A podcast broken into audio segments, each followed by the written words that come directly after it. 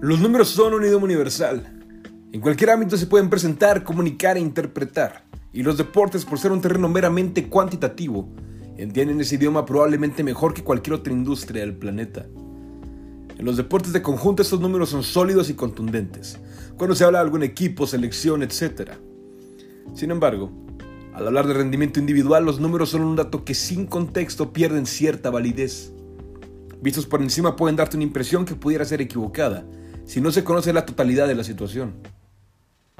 Existen muchas cosas en el deporte que no se pueden medir y que claro que pesan tanto en el desempeño de un jugador como en el resultado de un partido. La intensidad, la inteligencia, la presencia, el liderazgo, la mentalidad del juego sin balón son cualidades que complementan y terminan de formar a un deportista y son tan importantes como las cuantitativas. El deporte es un arte abstracto. No todo se ve a simple vista. Si los deportes fueran exclusivamente números, Sería solo cuestión de saber matemáticas para entenderlos todos. Y no es así, ¿verdad? En esta era de la tecnología la recopilación de números se ha hecho más y más grande, y si bien es hermoso conocer cierta información, debemos dejar de utilizar estos datos como argumentos definitivos. Se debe apreciar el cuadro completo y se deben tomar en cuenta los qué, cómo, cuándo y dónde. Una casa puede tener una fachada preciosa, pero no es hasta que ves el interior cuando conoces el verdadero valor de la misma. Se necesita de mucho más que solo estadísticas para calificar a un jugador. Lo intentó Billy Beane en su etapa al mando de los Athletics de Oakland. Este caso fue tan famoso que incluso tuvo una película nominada al Oscar.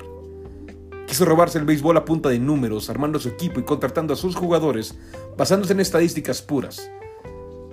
Y si bien tuvo una temporada regular de ensueño, el objetivo de coronarse campeones de la Serie Mundial no fue logrado. Hay algo más profundo que solo números en el deporte. La esencia y la mística no se pueden calcular. Ese simple aficionado los invita a generar un criterio propio y no dejarse llevar únicamente por lo que dictan unas cuantas cifras. No es mejor deportista el que más reconocimiento recibe, ni mejor futbolista el que más goles anota. No es mejor basquetbolista el que más encesta, ni mejor beisbolista el que más home runs conecta. Así que la próxima vez que veas un juego de tu deporte favorito, pregúntate a ti mismo, ¿Estás observando el partido? ¿O solo estás viendo la pantalla esperando una anotación?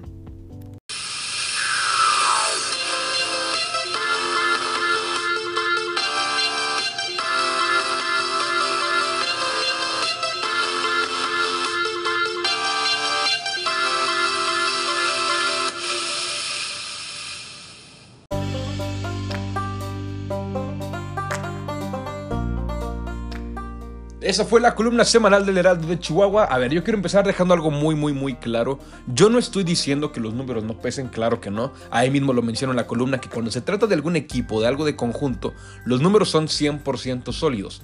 Yo cuando le pongo ese asterisco a las estadísticas y a los números y a todo, es cuando se trata de calificar a un jugador en su desempeño individual. Porque sin contexto pierde, pierde cierta validez, pierde prácticamente toda la validez eh, por ejemplo, si yo les digo que eh, el jugador 1 metió 10 goles en la Champions League y el jugador 2 metió 7, ¿qué me dirían ustedes? No, pues es mejor el vato que metió 10, ¿no? Ok, ¿qué pasa si yo les digo que es de esos 10 goles del jugador 1, no sé, digamos que 8 fueron en fase de grupos y 2 en rondas knockout? Y el otro jugador que metió 7, que metió 1 en fase de grupos y 6 en rondas knockout. Ah, cabrón. Entonces ya dices, ay, güey, pues el jugador 2 lo metió en los momentos más importantes cuando más se necesitaba. Entonces, sin contexto pierde muchísima validez. Y me ha dado mucho cuenta de esto en, los casos de Cristiano y Messi, tanto para un lado como para otro, ¿eh? Que mandan una estadística a favor de Messi y es como, güey, no tiene contexto, o sea, no mames. O a favor de Cristiano, de, güey, o sea, hay muchas cosas que ver detrás de esos números. La gente que diga que Messi es el mejor de la historia, por favor que no use como argumento el que ha ganado más balones de oro de la historia. El que diga que Cristiano es el mejor de la historia, que no use como argumento que es el máximo goleador en la historia del fútbol. O sea, eh, son mucho más que solo premios, son mucho más que solo goles. Hay que ver el cuadro completo. Por eso mismo yo menciono eh, al final de la columna eh, que si están observando el partido o si solamente están viendo la pantalla esperando el gol. o esperando la canasta, o esperando el touchdown, lo que sea. En el fútbol me parece que es más común este tipo de casos porque el fútbol se trata de pocas anotaciones, ¿sí? En el básquet es anotación tras anotación tras anotación, en el béisbol y en el americano puede variar, ¿no? Pero por lo general son muchas más anotaciones que lo que pasa en el fútbol. Entonces en el fútbol les pregunto yo, ¿observan el partido o ven la pantalla esperando el gol?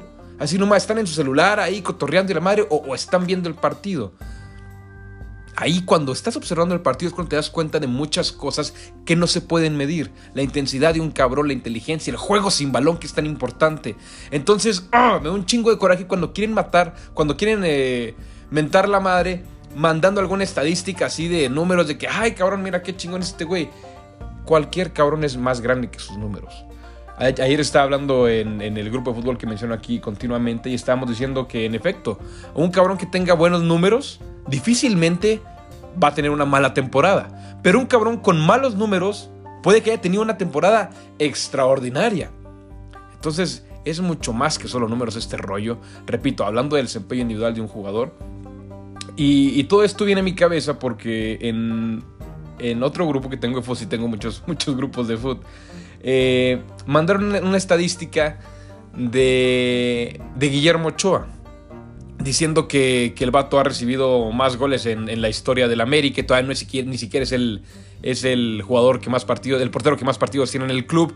Y digo, güey, a ver, es que tienes que poner algo muy cabrón dentro de esa balanza. Güey, Ochoa en sus primeros años en América estaba bajo la pinche gestión de Michelle Bauer, el peor director deportivo que ha tenido el América en su historia. Güey, era cuando teníamos en la, en la defensa a Rodrigo Íñigo y al, y al Oso Domínguez, güey. O sea, no mames. Era cuando el América estaba batalla y batalla y que era nomás Ochoa y Cabañas. ¿Por qué no pones eso en los números entonces? ¿Sí? Eh, que Ochoa haya recibido más, ok, está bien, te lo valgo, güey. Ve la gestión, la primera gestión en la que estaba él.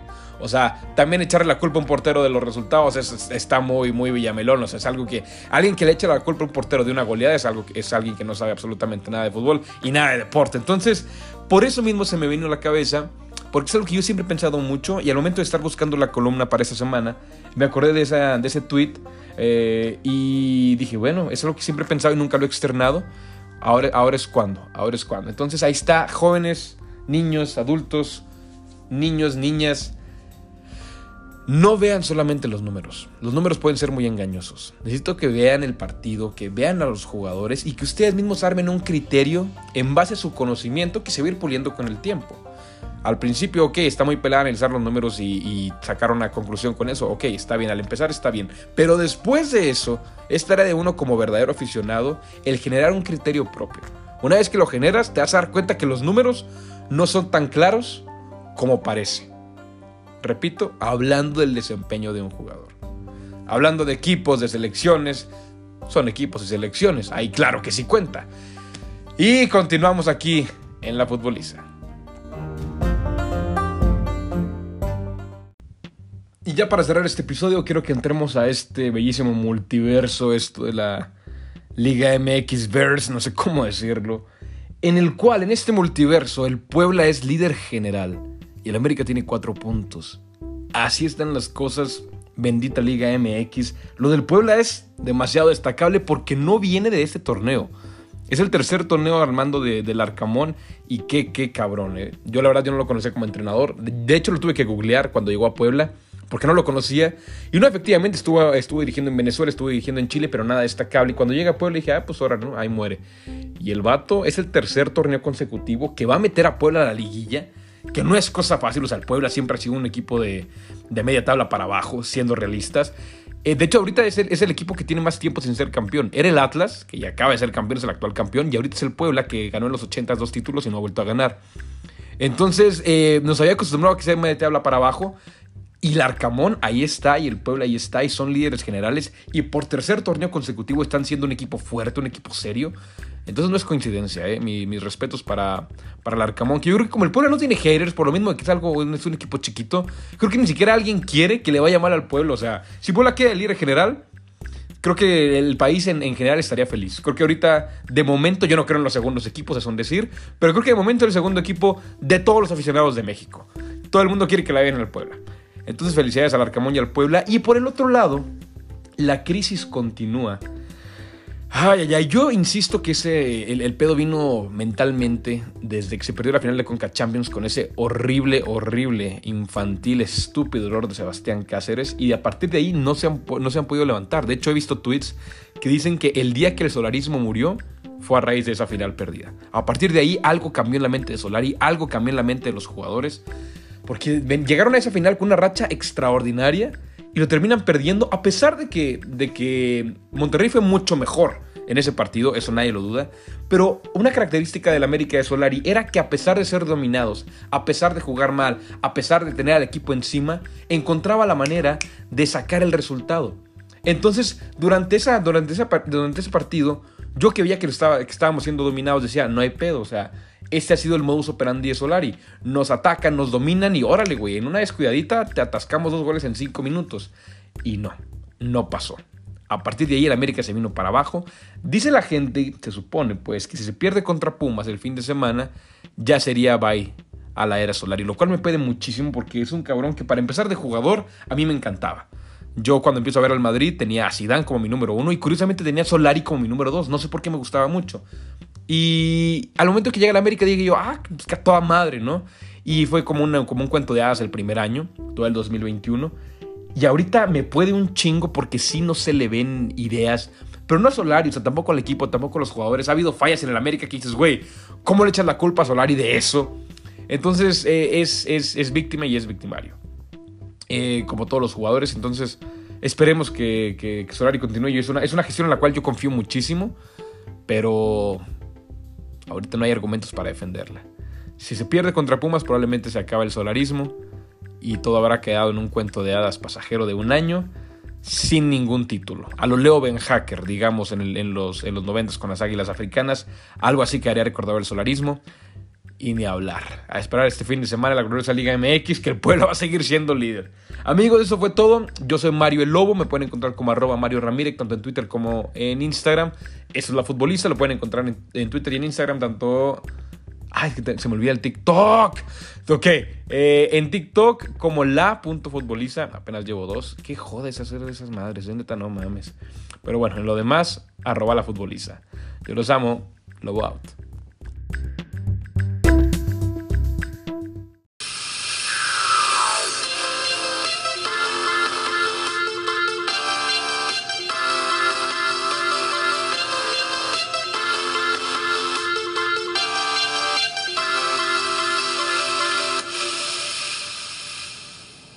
Y pinche Putin, si este pedo tuyo llega a tocar el Mundial de Qatar, esto va a ser personal, cabrón. Cuidado.